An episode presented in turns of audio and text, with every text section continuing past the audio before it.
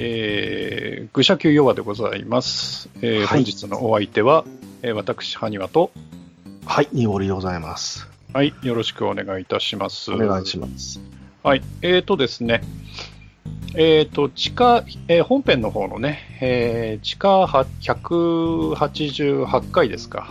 はい。えー本編の方はね、あの、ローグライクのゲームの話をしたんですけど、まあ、お便りの紹介のコーナーで、えーある方の、えーお便りをですね、えーまあ、これあの、にごりさんがね、ゲストで来てくださってお話しいただいた187回についての、まあ、お便りだということで、はい。えー本人いるところでやった方がいいだろうという、まあ、判断がありまして、はい。ええで、あの、えー、の方に回しますということだったもんですから、はい。まあ、えーこれも、何ですか、ヨア通信になるんですかね。えーよくわかりませんが、その枠で、えー実はお便り紹介えー、にごりさんのレスポンスと、はいあ、いうことで、勝手にレスポンスなんですけどね。そうそうそうそう。はい、なんですけど、えーそういうことでやっていきたいと思いますんで、はいえーそんじゃ早速ね、そのお便りの方を、えー紹介していきたいと思います。はい。えーいただいたのはですね、えーこの方でございます。えーセガサターン版フレディさんでございます。もうついに、もう独立して、本編とはこの方のために弱をと取るというね、素晴らしいですね。はい、そういう形になりましたんでね、えーまあえー187回を担当されたあーにごりさんと、それからまあフレディさん担当の私ではい。お送りすると、はい、いうことでいきたいと思います。それじゃあね、えーお便り紹介いたします。はい。えーすでにね、えー題名で大変な長文乱文失礼いたしますということでいただいております。えー地下187回にて、にごり様がご紹介なされていたアークナイツのタイトルロゴをこらった、あークソ熱い という画像がツイッタータイムラインに頻繁に出回っていた日々も過ぎ、えー少しずつ日が落ちるのが早くなり始めた今日この頃、皆様いかがお過ごしでしょうか？えー今回はこのあその地下187回に関する雑然とした感想とそして私の個人的なご挨拶がありまして、えー筆をしたためた次第にございます。大変長くなってしまう旨あらかじめお許しください。まず感想につきましてえー、カッカさんが買い切り型ではなくサービス終了まで遊べる類のオンラインゲームにおけるシナリオが終わりがない分どうしても薄かったり合ってないようなものだと捉えがちだとおっしゃっておりましたがこれってあれですかねえー、埴輪さんは山へモンスターをしばきに、カッカさんは川へ売春婦の経営をしておりました。で、おなじみ、えークラシカルな MMORPG の印象がまだまだ強いのでしょうかね。えー自分の場合、最初に触れたブラウザーゲームがファンザの、えー大フ大フル株でいいのかな？である千年戦争アイギスでありまして、えーこちら現在も絶賛配信中でありながらストーリーって実は一旦完結してるんですよね。えーその経験もあったので買い切り型でないゲームだからといってストーリーが完結しないものとは花から思っておりませんでした、えー少し前にマギアレコード魔法少女マドカマギカ外伝ってアニメ化もしてたじゃないですか。あれも一旦大団円迎えてるんですよ。アニメもオリジナル要素はありますが基本骨格はゲーム準拠ですアニメ1クール以上作れるほどの魅力的なストーリーはもうスマホゲームでも珍しくなくなっているんですプリコネも似たようなもんと聞きましたよ。えー、にごり様がアークナイツにおける重厚でハードなシナリオと明らかになればなるほど時に鬱になるキャラクター設定について熱く語っておられましたので、えー中華系スマホゲーって他にもそういうのあるんですよというご案内として、えーこちらも対抗して中華系アプリドールズフロントライン。のその辺を少々紹介させていただきます。第3次世界大戦後、核兵器による地上のさらなる汚染と国家の衰退による民間軍事会社の台頭、そして人類に代わる労働力である自動人形が出現したというのが背景なんですよ。えーそんな世界なんで登場する戦闘員が敵も味方もほぼ戦術人形と呼ばれる生体素材を対応し人間と見分けがつかない戦闘用アンドロイドたちなんですが主人公が配属された民間軍事会社の所有する人形って最初から軍事用に開発されたわけじゃなくて民生用の払い下げばっかりなんですよほとんどが。なのでそれぞれの人形に民間で労働していた時代があるはずなんですがここからですよやばいのは。えー他の中華系ゲームでもしばしばあるんですが、ゲーム中では明言されてなくても、担当イラストレーターさんがキャラクターの紹介詳細設定を別ルートで発表することがあるんですよね。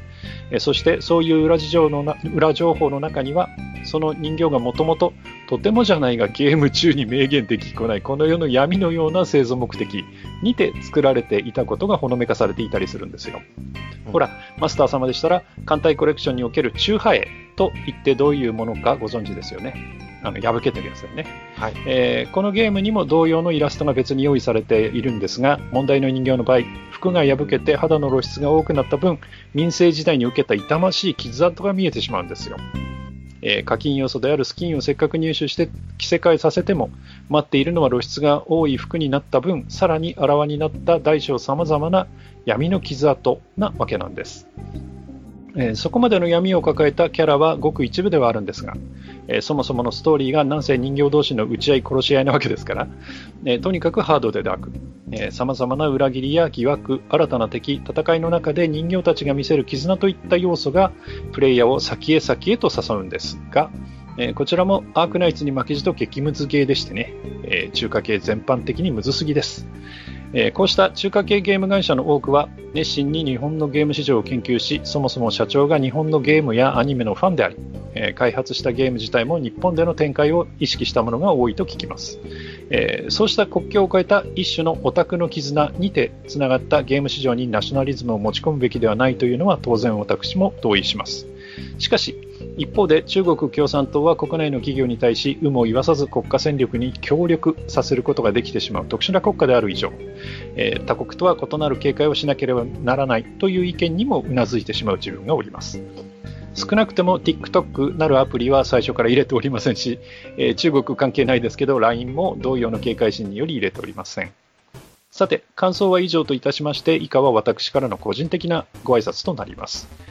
えー私が仮面の解決たる もっと公衆フレディの名にて、えー投稿したお便りをご紹して、えーご紹介していただいた地下165回の配信日9月3日からもう1年になろうとしております。あ、もう1過ぎ年過ぎたねたね。うん。えー時にリスナー様のジョギングや畑作作業を中断させ、えーご紹介いただくたび、来たよとつぶやかれ、果たしてこのままリスナーとしての、ね居場所はあるのだろうかと、えー時に不安に駆られることもあった1年ですが、え偉大なる愚者級リスナーの末席を怪我し続けながら、なんとか本日までお便り投稿を続けることができました。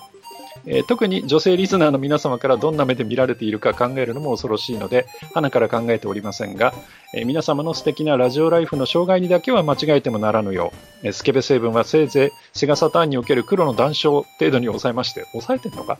しかし、同時に、えー謙虚さと卑屈さを取り違えることなく、え今後もこれまでのあこれまで通りの万有でもってお便り投稿に果敢に挑戦してまいりたいと思い、以上をもちまして私からの挨拶とさせていただきます。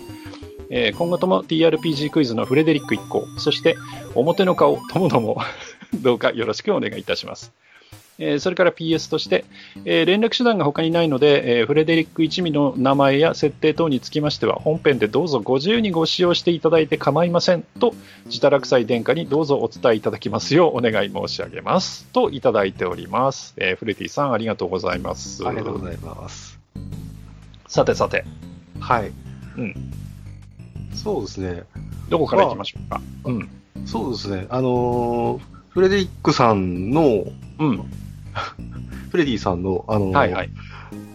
長文に関しましては、あの、ノーコメントで。そうなの。はい。まあ、そっちについてはね、私の方でまた後で、はい、コメントしますけど。はい。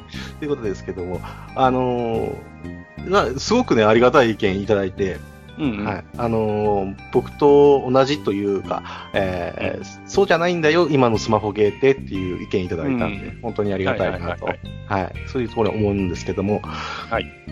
あのー実はですね、あのーアークナイツを以前紹介したときにですね、あの、はい僕の中で、えーこの、フレディさんが紹介されているドールズフロントラインっていうものを、うんあの、紹介しようかなって、あの、本当は思ってたんですけども。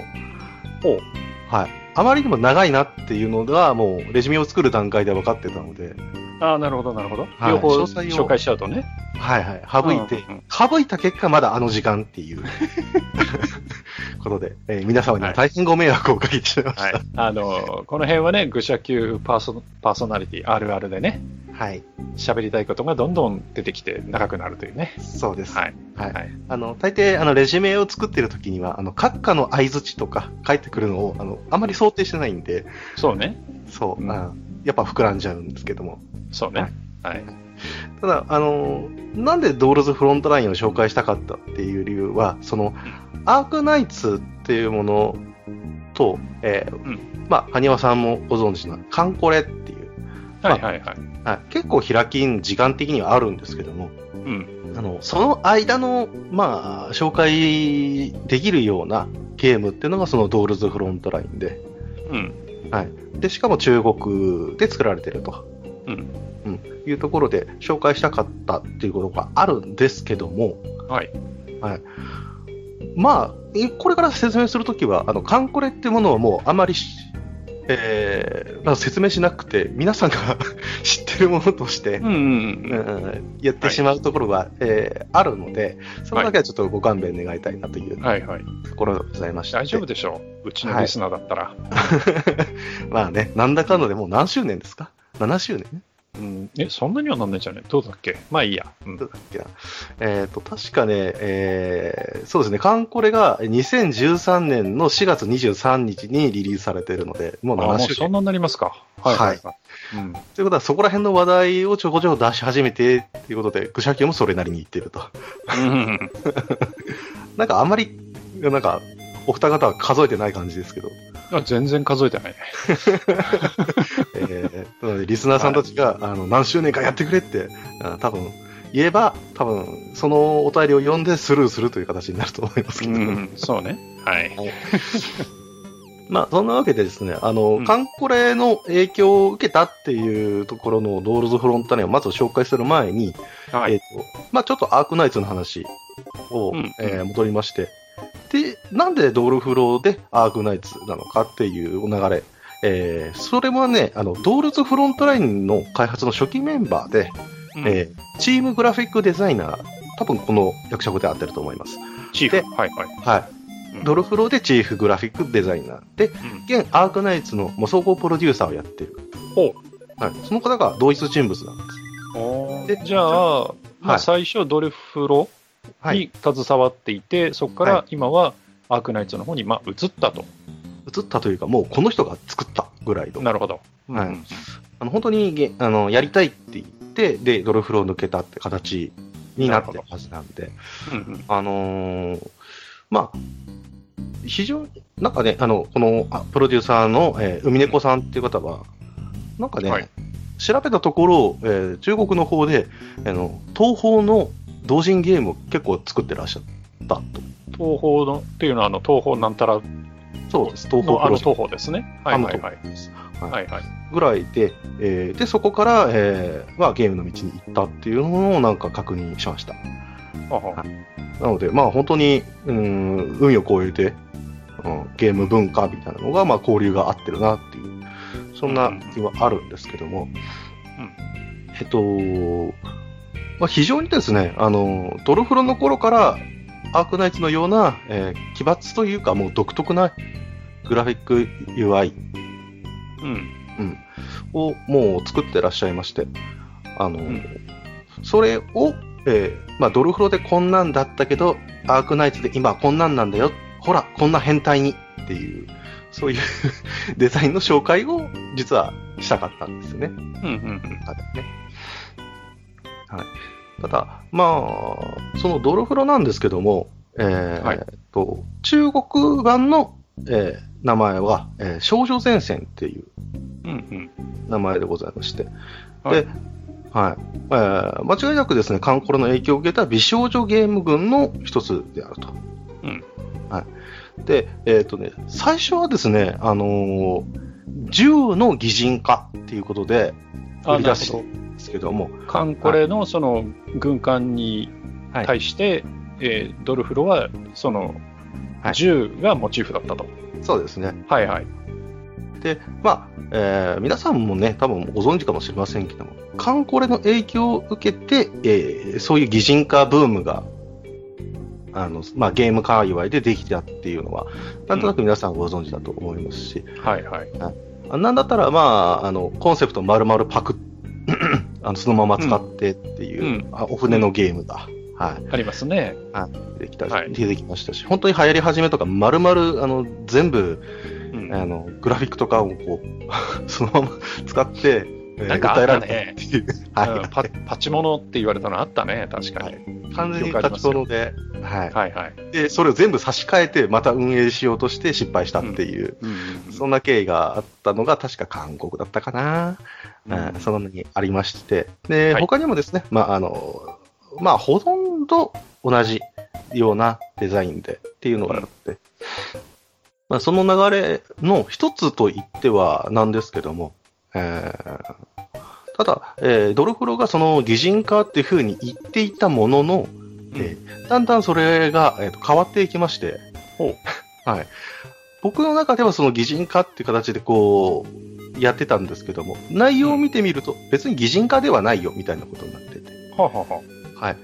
で、さっき、あの、フレディックさんから、フレディさんからのお話で、えー、えー、まあ、戦術人形っていうのがいるよと。あうんうん。まあ、いわゆるは、アンドロイドですよね。はいはい。で、そのアンドロイドが使っている銃。うん。はい。で、それぞれにこう配給されているものが違うっていう。うんうん。まあ、第3次世界大戦はそこら辺になるんで、あの、ほぼ旧世代の武器を、えーまあ、えー無理やり使わせているという形。うん。はい。で、えーなので、その人形のコードネームとして使っている銃の名前でいようなるほどなるほど。という流れなんですけども。じゃあ、実際出てきてるかどうかは分かりませんけれども、はい。例えばルガーのはい08はいはい。を使ってる、その戦術人形がいたとすると、じゃあそいつはルガーとかなんとかって呼ばれるわけね。そうなんですよ。はいはい。でただ、これがね、また面白いのがですね、あの、結局、銃っていうのは実在の企業とかの名前が入ってたりする場合があるじゃないですか。うんそうね。はい。はいなので、あの、そういう時は、えっ、と、ちょっと名前変えるか、ああ、なるほど。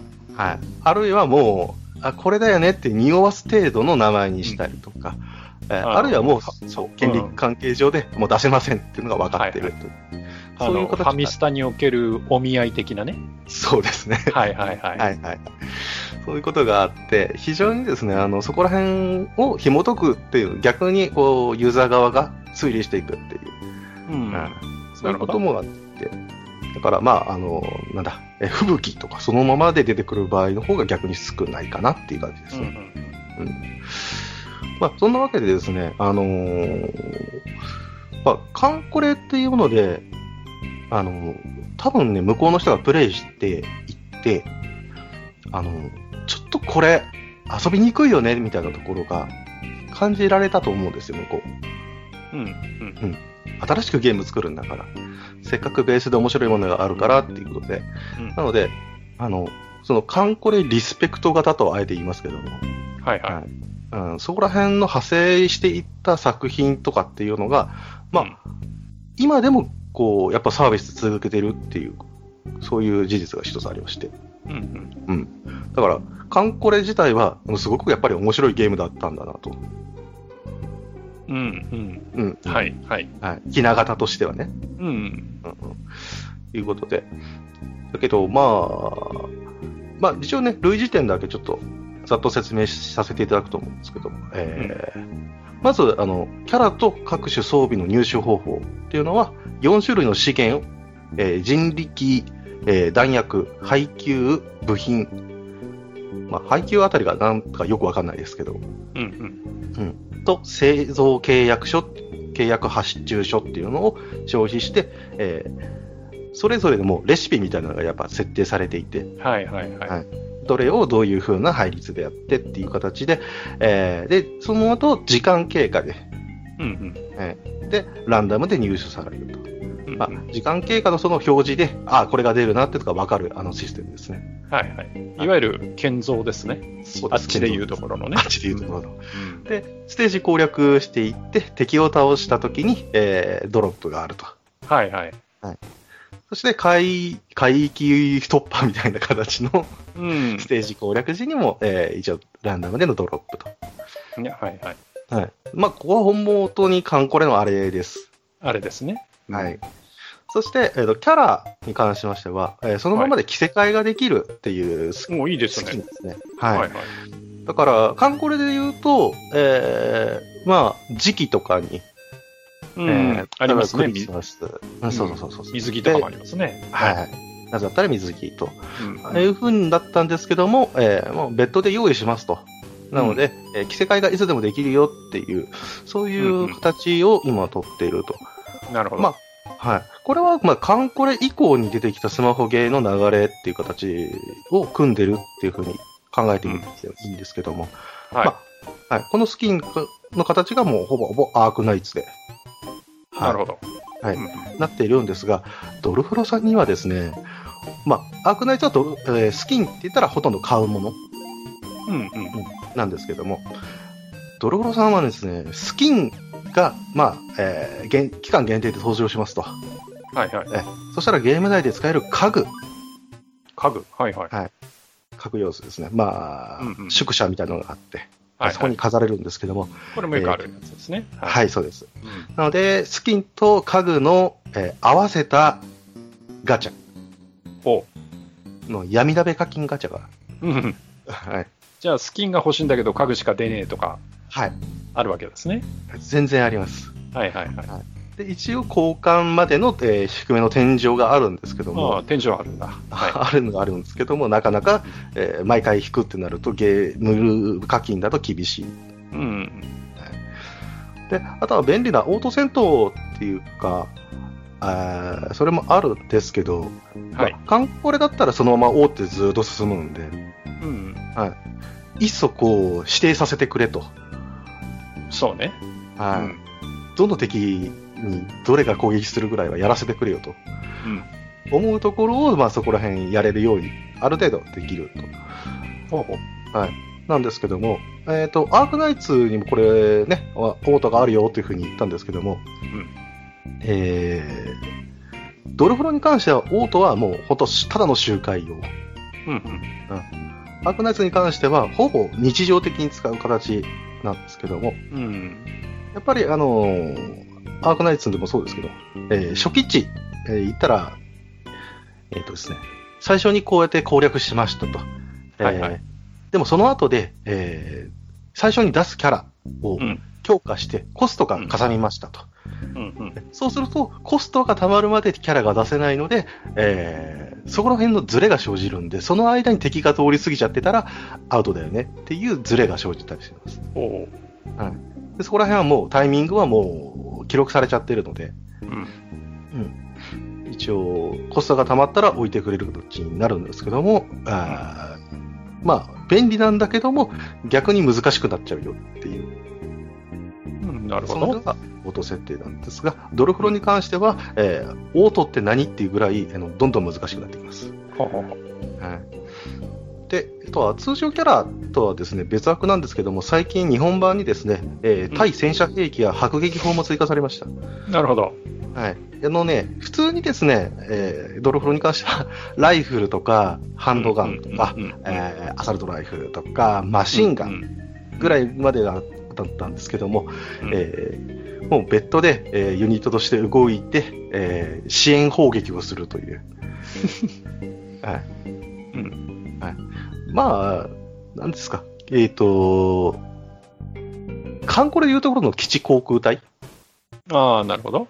ううんんうん。かなっていう形ですし、はいは。あとはい友軍とか、そこら辺にもありますが、うん、そうだよね。だって、迫撃砲なんていうのはね、戦線のど真ん前に出てくもんじゃないもんね。出てくるもんじゃないです。うん作戦によっては、まあ、それ単体で出てくる場合も、それはあるんでしょうし、うん。ですけども、えっ、と、敵が巨大兵器とか使い始めてたんで、うん。はい、もうそれ使うしかないよね、みたいなところとか。なるほど。はいで、えー、まあ、総評としてはですね、えっと、うんまあ、カンコレ自体は本当もう根気じゃないですか。あれはね、お祈りゲーだからね。そう、お祈りゲうん。ーで、どれだけ資源が貯められて、で、どれだけのこう攻略日数で、えーあとは運頼み。うん。っていう形ですけども、まあ、それとはドルフロはやっぱ違って、はい。あの、そこまでの、こう、厳しい難易度っていうか、え運慶っていう形にはなってなくて、うん。あの、敵がこう攻撃するときに、この子に集中させてやれば、えーうん。大丈夫だから、あとは攻撃をしっぱなしとか、うんえーこの時に、あいなんか、えー榴弾が飛んでくるから、えーキャラクターを動かして、で、えーまあ、避けるみたいな、そういうことがあって、うんはいあのーまあ、そこら辺は、まあ、カンコレと違うところなんですけども、うんうんうん。ただ、最新のアップデートに追いつくには、やっぱりかなりの時間と労力が、他のスマホゲーと比べてやはりいると。うんうんうん。あの、それこそ、どういう種類のぶ、まあ、えー銃の持った戦闘人形が、戦術人形が必要かとか、そこら辺のがもですし、えー一つ一人によって、えースキルが発動するタイミングが違ったりするので、うん。まあ、なんでしょうか。あのーかあまり僕ゲーセン行かないんですけど、ゲーセンのカードゲームみたいな。ああ、なるほどね。こいつとこいつを組み合わせてみたいなね。そうです、そうです。はいはい、はい。で、装置効果あるんだけど、タイミングずら、間違えると、うん。うんえーすぐに先生崩壊するみたいな。うんうんそういった要素もあって、うん。えーただこれ、あと、これは新宣伝ですけども、えーガンスリンガーガールってご存知ですか？名前だけ知ってますよ。はい。はい。はい。あの、まあ、そうですね、今から、えー、15年か20年ぐらい前ですか？あ、もうそんな前になる？多分そんぐらいになりああ、ますね。そう。はいはい。い。で、あの、まあ、アズマンガとか、アズマンガ大王とか、はいはいはいはいはい。あここら辺がやってた電撃大王で連載されていた、えっ、と、少女が、えー対テロリスト組織として、えー自分の、えー身体障害を治す代わりに戦ううんことを、こう、強要、強要というかまあ、まあそういうことにされるという、ちょっとダークなうん。お話があったんですけども、えーはいそれと、えーなぜかコラボという形はは。あ、本当だ。漫画版は発表が2002年ですね。もう、やっぱ20年近かったです、ね。はいはいはい。で、アニメが、えっ、と、はい。2003 2003年と2008年。ですね。はいではい。ゲームが2004年って感じですかね。そうですね。はいはい。なので、非常にですね、あの、なんでっていう感じはあったんですが、えっ、と、ドルフロとの雰囲気としては、かなり、えっ、と、このガンスリンガーガールをイメージしたんじゃないかっていうぐらい、似てるところはあるので、なるほどね。まあ、あー向こうは、えーテロ、対テロリスト戦、えーこっちは戦争っていう形なんですけど、うんうんうんただこれはね、あれですが。そして、えっ、と、一応ですね、えーその、ローグライク界の方にですね、えーはいと、レジュメの方にちょっとイメージ画像を、はいはい、見てますよ。スクショを、はい、やっ見てます、けど見てます。はい。これが、えっ、と、ドルフローの、えー製造画面です。うんうん。まんまま まあ、カンコレだわね。あ、そうですね。うん。はい。で左で普通で、えっ、と、まあ、右側が大型建造と。はいはい。で、はいこの右肩のとこに資材だと思うんだけど、数字が出てるあたりも、ね、カンコレだよね。で、左側にその製造とか、うん、うんぬんとこう、メニューっぽいのがあって、みたいな。はい。うんあって、で、右上の方にはその4つの資材ですね。うんうんうん。はい。はいということで、はい。そして、あの、ちょっとね、わかりにくいんですけども、あの、その、えー、製造の、えーアイコンというか、バナーのうんうん。ところに IOP って書いてあるんですけども、書いてますね。はい。で、アークナイツのご紹介した、あの、各企業のロゴがあるよっていううんうん。ところがあって、それを、えーイメージして、えーそこにデザインがされていると。ほうほうほうほまたなんか、あの、いろんな企業がやっぱりあるってことで、はい。うんうんそれをイメージさせているんですけども、えー、またね、あのーこっち、この画画像の、えー左の一番下には製造、装備製造っていうのがあるので、うんうん。まあ、観光でいうとこのあれです。あれですね。はいはい。同じですね、その辺はね。そうですね。ただ、まあ、カンコレと違うところが次の画像になりまして、えーはいはいこれがステージ開始、作戦開始した画面ですね。うんうんうんはいマップ画面ですね。はい。はい。で、マス目が、えーあって、点線で繋がっててって言って、はいはい、えー、いうのがあるんですけども、えー、各ステージで、えー、地地点をですね、えー、うん、自ユニットを置くと、そこの陣地が取れるよっていう陣取りゲームになってます。うんうんうんはい、で、えー、右下にある行動ポイントっていうものを消費して動かすという形ですね。はい、で、えー、マップ画面上にある敵と接触したら戦闘っていう形になるんですけども、うんうん、はい。で、えー、それで行動ポイントが、えー、終わったり、このターン終了と押すと、えー、敵のターンになって敵も自動で動くと。なるほど。うん、うん。なので、どの順でどこに配置して、で、まあ、被弾もするんでリスクコントロールとかしながら、え敵拠点の制圧。基本的には司令部ですね、敵の。はいはい。はい。そこら辺をすると。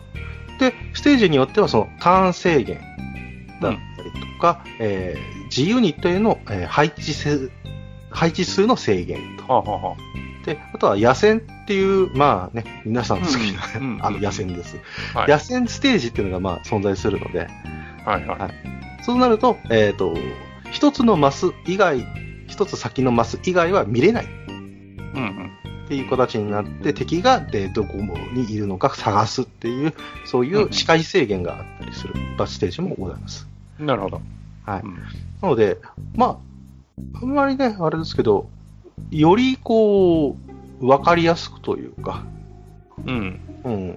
面白い風に、こう、取り入れていこうみたいなところが見えるんじゃないかなとは思いますが。うん、まあ、やっぱり、カンコレをよく研究したんでしょうね。だと思います。はい。うん。ステージもね、あの、真上からの、こう、ちゃんと見てる形にはなっているんですけども、はいはい。あの、まあ、僕はあんまり知らないんですけど、あの、イメージした、えー、その場所、うん、世界のどこかにある場所があるかもしれないという話らしい。うんうん、僕はあんまり詳しくないですが、まあ、そんな話があって、で、はい、えー、敵と接触すると戦闘画面になります。はいはい。はい、で、まあ、よくある昨今の、えー、戦闘になったら、えー、キャラクターっていうのは立ち絵じゃなくて、えー、うん、SD キャラ出てくる。うん、うんなので、えー、で基本的に、えー、銃を自動で撃ちます。はい。はいはい。パパパパって撃つんですけども、リロードとかをするので、うん。はい。あの、タイミングを考慮しなくちゃならなくて、例えば、うん、えー、マシンガンばっかりとかだと、リロードがやっぱり、うん、えー、すごく遅いので、その間、うんうんうん、あの前面に出ている、えー、味方がやられてしまうという形になるので、なるほど。はい。防御キャラとか、えー、そういうタンク的な、えー、キャラを配置しないとっていうところがあったりとか、はい。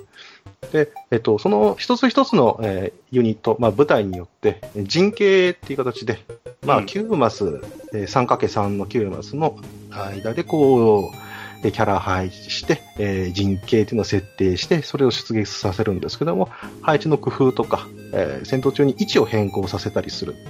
うんうん、で下にある、えー、まあ、スキルをこうポチッと押すと、その場で、えー、設定されているスキルが発動すると。いう形で、えー、なっているので、まあ、これも、あのー、まあ、カンコレにはないなっていうシステムですね、このね、スキル発動。うん、なんか、あのー、コンシューマーの、なんか、はい、何、ロープレじゃないんだけどシ、シミュレーション RPG 的なやつってこんな感じのってなんかありましたよね。ありました、ありました。うん。ありましたし、まあ、それこそ MMO でスキル発動する形ですね。うん、もうそれをすごく簡略した形。はいはい。はい。ということもあって、で、さらに、N、まあ、上下に3ラインまあ、言ったら 9×9 で、えー、じゃあ 3×3 で配置してるので、敵の味方を。うん、えー、なので、えー、上下に3ラインがあって、えー、自分たちのキャラで、えー、そのラインを塞ぐ形、遮る形なんで、うん、えー、敵が、えーまあ、右からずっと来るんですけども、でそれが左に到達してしまったら、えー、部隊が強制撤退っていう形になるので。ははなるほどね。なので、まあ、タワーディフェンスの要素もあるんですよっていう。うん。はい。なので、本当にカンコレと、えー、アークナイツの中間と言っていいんじゃないかなと。うん。うん。なるほど。うん。そして、え次、えー、キャラクター例なんですけども、うん。はい。この画像がですね、なんとイラストレーターのところが海猫さんということで。ああ、じゃあご本人が、その、はい、アークナイツを作ったご本人っていうことですね。そうですね。うんが、えっ、と、初期の、えっ、とですね、まあ、修行メンバーっていうのをデザインされています。はあはあはあなので、本当にもうこの方が、まあ、骨格作ったというか、うん。核となるものを作ったっていう形ですね。で、M4A1 って形になってて、うん。で、これがアサルトライフルですよと。はいはい。ですけども、あのー最初からやっぱりね、日本の声優さんがついてたんですよね。うん。なので、そこら辺もまたアークナイツとしか、まあ今時の、えー海外ゲームのよくあるパターンですね。うんうんうん。いうところがあって、で、他にもまあ見せたいところはあったりはしたんですけども、今日はまあはいこんな考えでという形で、なるほど。はいうん。まあ、カンコレと似てるところ、そうでないところ、うんううんん。まあ、他にね、えーまあ、アークナイツとの類似点なんていうのはいたんですけども、うん。えーもうちょっとだけ、あの、ドルフロについて語りたいところがあるので、はいはい。どうぞどうぞ。まあ、カンコレがですね、2013年の4月23日にリリースされてまして、うんね、大入りしたのがもう夏か、そうん。れ過ぎそんな感じですね。う。うんん。最初はもう本当見向きもされてなかったなっていうそうそうそうそう。んそのうちにね、あの、新規登録全然できねえっていう時があってね。うんはいあって。で、少女前線、まあ言ったら中国版の方のリリースが2016年の5月20日ということで。約3年後ですね。そうですね。うん。まあ、うーん、あの、本当にパクリって言ったやつが1年以内ぐらいに出てたので、うんうんそこら辺のことも含めて、えーうんちゃんと、えー作ってるなっていううん。期間ではあるんですけども、うんただ問題はですね、ドールズフロントライン日本語版です。えーはい。それが2018年8月1日に日本でリリースしました。あじゃあ2年以上かかってるってことですね。そうです。うん。はい。えーっとですね、まあ言ったら、カンコレが流行り始めて5年かかってようやく日本に来てるんですよ。うん。それもですね、えー実は中国の方で、えーえーごたごたがございまして、はい。はい、少女前線がですね、あの、えーオープン、えーっと、クローズドベータか。うん。で、えーテストしてた時に、あの、サーバーが落ちたんですね。はいはい。で、サーバーが落ちて、なんだよこれって、えーユーザーから不満が出たんですけども、うん運営の方が、すいません、ちょっと開発の方が、ってうんなったんですよ。でも開発の方は、いや、運営でしょうと。これは。うんサーバーサーバー、サーバーの問題だからね。うんそうなんです。で、揉めたんですね。ほうほうほはい。そして、えー、それで険悪になったのが、えっ、と、開発の方が、えー別で運営を、また別の運営と契約しちゃったんです。う。ははい。で、えー元の運営の人はカンカンなわけですよ。あ。うん。そうね。うん。じゃあしょうがねえって言って、日本で少女前線という、えー名称を特許申請しました。喧嘩してるなうんガチガチに喧嘩しました。で、うんえ2年っていう風になりますけど、もうちょっと長かったんじゃないかな。あの、うんリリース前の話だったりするので。はいはい。ということで、えーぎ揉めに揉めて、んじゃあいいよ名前変えるよってことで、日本語版ですね、えーリリース1ヶ月前に名称変更が発表になりました。びっくりしました。大変だったろうな、いろいろ。うん出るんだと思ってよ、び思ってたら、ドールズフロントラインって知らねえっていう名前になって。ただ逆に、あの、戦術人形ですよっていうところが、あの、強調されたところもあって、個人的にはいいなと思ってます。いやー、でもあれじゃない？その、まあ我々の感覚としてもさ、なんか少女前線っていう名前よりはさ、そうですね。なんかドールズフロントラインって言ってくれた方が、言ってる、意味はね、一緒なんだけど、はいはいはい。なんかドールズフロントラインの方が、はい。うん、なんかとっつきやすいかなっていう気は。だと思います。うん。はいちょっと少女前線だとね、どっちかっていうとなんか R18 っぽいものを感じてしまったりとか、そうですね。うん、まあなんかね、いろい。ろ、はい。ちょっとこの名前のゲームやるっていうのは、はい。少しね、抵抗があるかもしれないですね。そうですね。うん。まあ、それもあって、今ね、結構やられてるユーザーさんがありがたいことにいらっしゃって、うん。はい。まだまだ続いていくって形になっておりまして、うんうん、はい。で、フレデリックさんも触れてくれたんですけども、ストーリーがかなり重めです。うん。はい。あの、暗い雰囲気で。うん。はい。で、あのー、まあ、戦争ものっていうのでもしょうがないんですけども、うん、あのー、ね、えー、まあ、えっ、と、民間の軍事企業の話なので、はい。はい、で、えー、敵は、えー、世界的にも、えー、こう、トップシェアを誇っていた鉄血交渉っていうところが暴走し始めて戦争になっているという状況。はいはい。はい、で、それに対してまた、えー、国での軍がいるんですよ。うんうん。いわゆる正義軍。はい。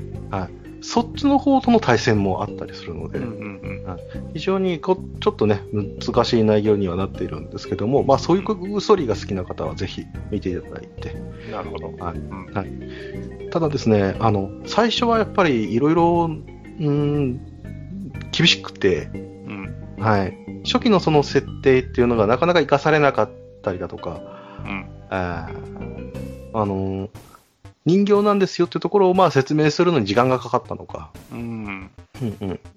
で、あとは、えっと、ちょっと忘れ去られてますけど、謎物質的なものも若干あって。はい。ほう。確かね、対戦の始まりがなんかその謎物質が、えーと、うん、少年たちが探検していた時に事故が起こって、それが漏れて、汚染が始まって、で、なんか人間たちの社会が崩壊していくっていう話だと思うんですけど、はい、途中からあんまり出てこなくて、まあその状況説明というか、なるほど。そちらの方は、はい、なっててっていうことがあって、で、あとね、あのー、まあ今でもよくあるんですけども、あの、書式っていうかね、あの、こう、いきなりこう、明朝体見たくなったりとか、うん、ああとは、あの、翻訳ミスというか、まあ、原文そのままで出てきたりとか、はいはい。はい。そういうのがあって。で、まあ、それに関してはもうね、あの、うん、しょうがないっていうところも若干気持ちとしてはあるんですけども、はい。せめて直せよって思うんですよね、たまに。うんうん、うん。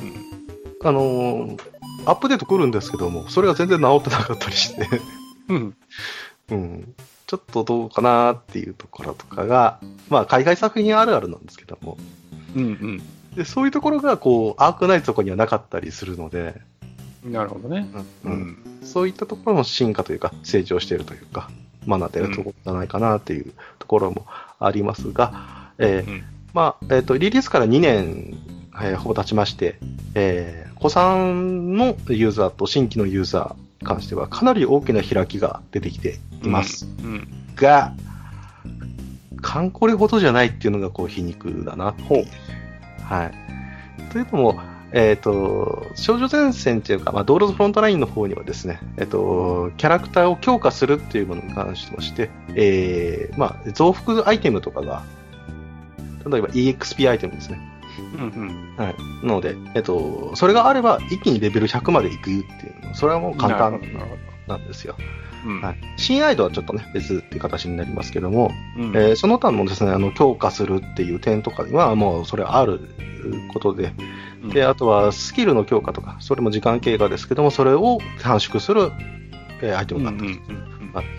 だから煩わしいところは結構取っ払ってるんで、かなりいいんですけども、えー、まあ、あの、それを使いこなすとか、えー、あるいは、えー、そのキャラクター自体をこう、何体も必要っていう、まあ、あの考え方によってはですね、うん、同一の、えー、キャラクターを何個か必要になってくるみたいな。はいはい。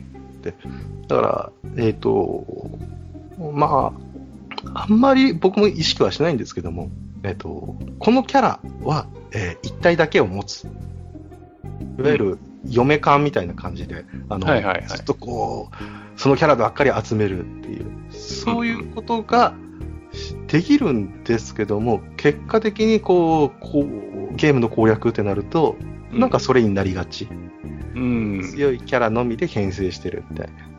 まあ、それはある程度仕方ないっちゃ仕方ない仕方があるけどね。はい。うん他のキャラクターがもう使えなかったり、ただのコレクション要素になり下がってちゃったりっていうそういうところがあったりしますが、うんうんうんカンコレに関しましてはもう、やっぱりね、限定回帰とか、あの、キャラクターの、まあ、次に手に入る機会ってなかなかないじゃないですか。うんうん。うん。なんですけど、まあ、ドールズフロントラインの方では限定ドロップの工場入り、いわゆる、まあ、さっきの製造画面で、えー、作れますよとかっていうのがかなり早かったりとか、うん、えー、あるいは次のイベントの交換報酬とか、うんうん。はい、そういったものであったりとか、あとサブイベント、えっ、ー、と、一応ね、1章、2章みたいな形であるんですけども、はいはい、ある程度いくと、あのサブイベントっていう形で、えー、期間限定で何点5みたいなのがああ、なるほど。はい。うんうんうん、があって、中間の話があったんだよっていうストーリーの補強をしてくれつつ、イベントをするっていうのがあるんですけども、それの工場入れがかなり、あの、常設化ですね。そちらの方が早くなってて。うんうん。ので、新規さんにも、まあ、あの、この間のやつが、もう追加されたからやっとくといいよっていう形。うん。はい。とか、あと、各キャラクターに関しては専用装備とかっていうのがあって、はい。うんそういうのもイベント内での限定だったりするんですけど、えー、再度入荷、えー、入手できる機会とかが、うん、えー、かなり早かったりしました。はいはい。はい。で、まあ、フレデリックさんがですね、あと、えー、紹介された裏設定があるよっていうキャラクターがあったんですけども、うん、まあね、ちゃんと言ってはいるんですけども、あの、うん、再度説明しておきますと、はい。あの、ドロフロでもあのかなり稀有な設定であるということは。全部が全部その暗いあれではないということですね。そうですね。はい。うんうん、あって。えっ、ー、と、クエテリックさんがもうあえてちゃんとあの隠してはいるんですけども、ごめんなさい、僕判断でも言っちゃいますか。うん。はい。えー、元セクサロイドなんですよ。うんうんうん。うん、で、あのね、皆さんなんとなく分かってたと思うんですけども、うん、ただ、そういった設定をまあ前面に押し出すですね、えー、Google さんとか、アップルさんとかがですね、うん、カンカンに怒り出すわけですよ。そうね。あそこはね、うん。そうなんですよ。で、だからそういったところは、まあ、えー、イラストレーターさんから発せられた情報だから裏設定で、運営は知りませんよ。うん、まあ、ユーザーさんは、まあ、月に判断してくださいねっていう形になっているっていうことなので、お察しっていうところはあるんですけども、はい、だから、ね、イラストレーターさん、まあ、えっ、ー、と、そのキャラデザインをした人っていうのが、言っちゃえばもう、それになっちゃうんで、うん。はい。ただ、そういった形をしつつも、日本でもよくあるじゃないですか、その、公式設定本とかが出たら、そこに実はそういうことが書いてあって、うん、はいはいはい。はいはい、うん、そういう伝統っていうか、まあ、ファンサービスですよね。うん。うん、は、まあ、昔からあったりもするので、はい。はい。なので、まあ、それがちゃんと内包されたゲームですよっていうことだけは、まあ、ね、言っとこうかなっていうこともありまして。なるほど。はい。はい、ただ、アークナイツっていうのが、それぞれのキャラに、あの、まあ、見える仕掛けといいますか。うん。あのー、仲良くなったら見れる。うん、ストーリーを進めたらちゃんと見れるっていう、見える仕掛けをちゃんとしているので、そこはまあドルフロよりはうまいことやってるのかなっていう、うん、うん、形かなっていう形です。まあその辺はね、実際に最初作ってた人がその新たに作り始めたっていうところで、まあ、反省を生かしてみたいなところもあるのかもしれないね。そうですね。うん。本当に、売でもやりたいゲームあるんだ、みたいな感じで、うんうんうん、やってるんで、あのー、まあ、そういった意味でですね、あのー、ドールズフロントラインやっているユーザーとして、あの、うん、その峰子さん自身を、まあ、舵取りで新しいゲーム作ったっていうのが、本当に自分としては嬉しくて、うん。はい。まあ、なんせドールズフロントラインがごたごたしちゃったので、うん。あまり日本でもこう騒がれることもなく 別に終わってるわけじゃないですよ。これから全然なってるんですけど。はいはい、ただ、あの、アークナイツっていうのが、えー、まあ、そういったものを踏襲して、えー、評価されてるのが嬉しいなっていう、うん、そういう流れもまあ言いたかったので、まあ、あえて弱で、はい、やらせていただきまして。はい。ちょっと、えー、予定た予定していたよりも、だいぶ長くなってしまいました そうなんだ。はい、30分でね、終わると思ってたんですけど。うん。うん、はい。まあ、そんなまあ、いいんじゃないでしょうかね。はい。はい、あとね、はい、えー、っと、まあ、フレディさんのお便りの後半部分がね、まあ、これまで、まあ、いろいろご迷惑かけたんじゃないですか、みたいな感じで、えー、書いてきていただいてますけど、あの、その辺はですね、あの、こういう、こういうっていうかね、あの、フレディさんのネタ的な投稿に対しては我々もネタで返しているようなところがあるので、あの、我々が全くね、あの、本当にうわ、来たと思ってるわけでもないし、うん、その辺はあの、我々としてはウェルカム。で、えー、お便りもね、読ませていただいているので、まあ、その辺のことはね、あまりリスナーさんが心配されることはないのかなというふうに思います。で、あと、我々もね、あのー、まあ、こらあかんやろっていうものに関してはね、えー、当然、あのー、紹介をしないという方法も取れますので、あの、そういう方法を取っていないという時点でですね、あの、我々は、その、えー、お便り、読んでるお便りに対して問題ないという判断をしているというふうに考えていただいて良いのではないかなと思いますんでね。はい。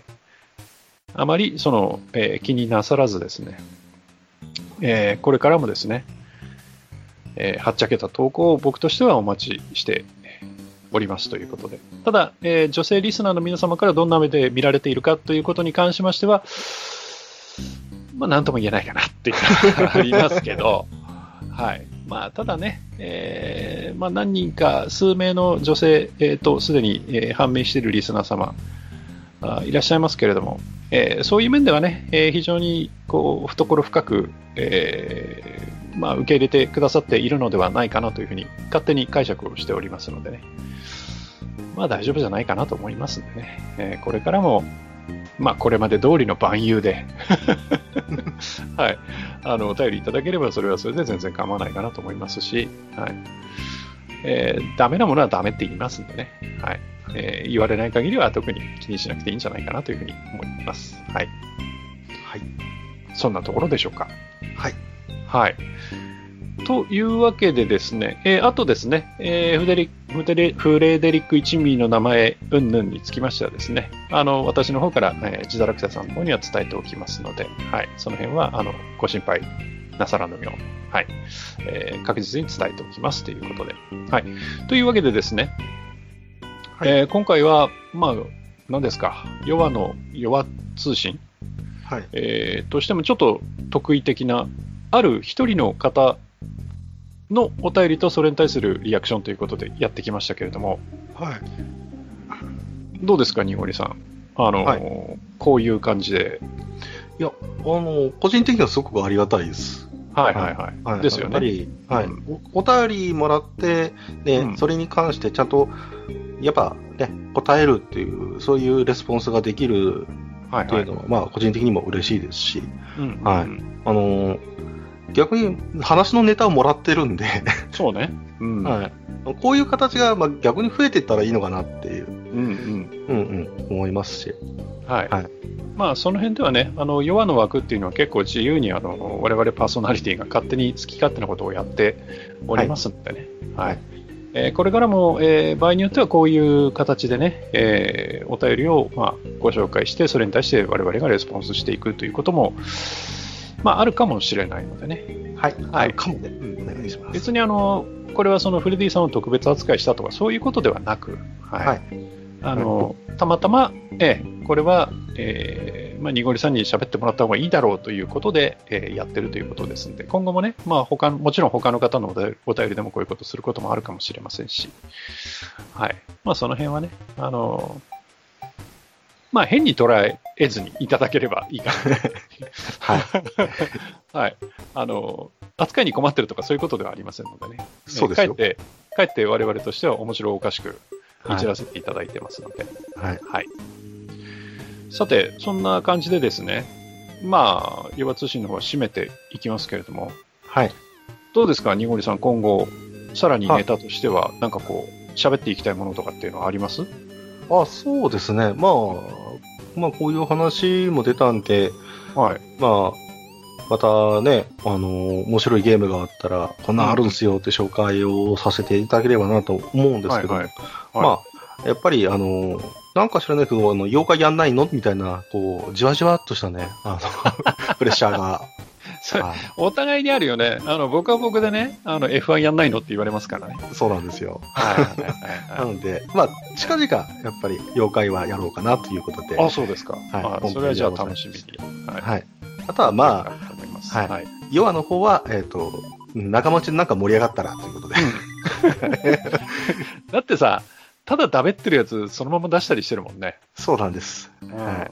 不思議とね。うんはいなんか台湾旅行の計画してるやつがね、なんか人気だったりするっていう不思議な ものなので、この間はこの間でね、食ってるだけっていうのもあったしね。そうですね。それに関してはね、あの、はい大変申し訳ございませんでしたというところもあるんですけど。はい。ただまあ、そういったね、あの自由なのが弱っていうのがありがたいので、あのそういう、なんか、緩い目線で見ていただければなと。はい。はい。そうですねよろしくお願いします。はい。はい。また今後もね、あの、こういう機会もあるかと思いますんで、その時はまたお付き合いいただければなと思いますので。はい。では、今回はこの辺で、えー終わりにしたいと思います。えー今回のお相手は、私こと埴輪と、にごりでした。はい、えーお付き合いいただきましてありがとうございました。ありがとうございました。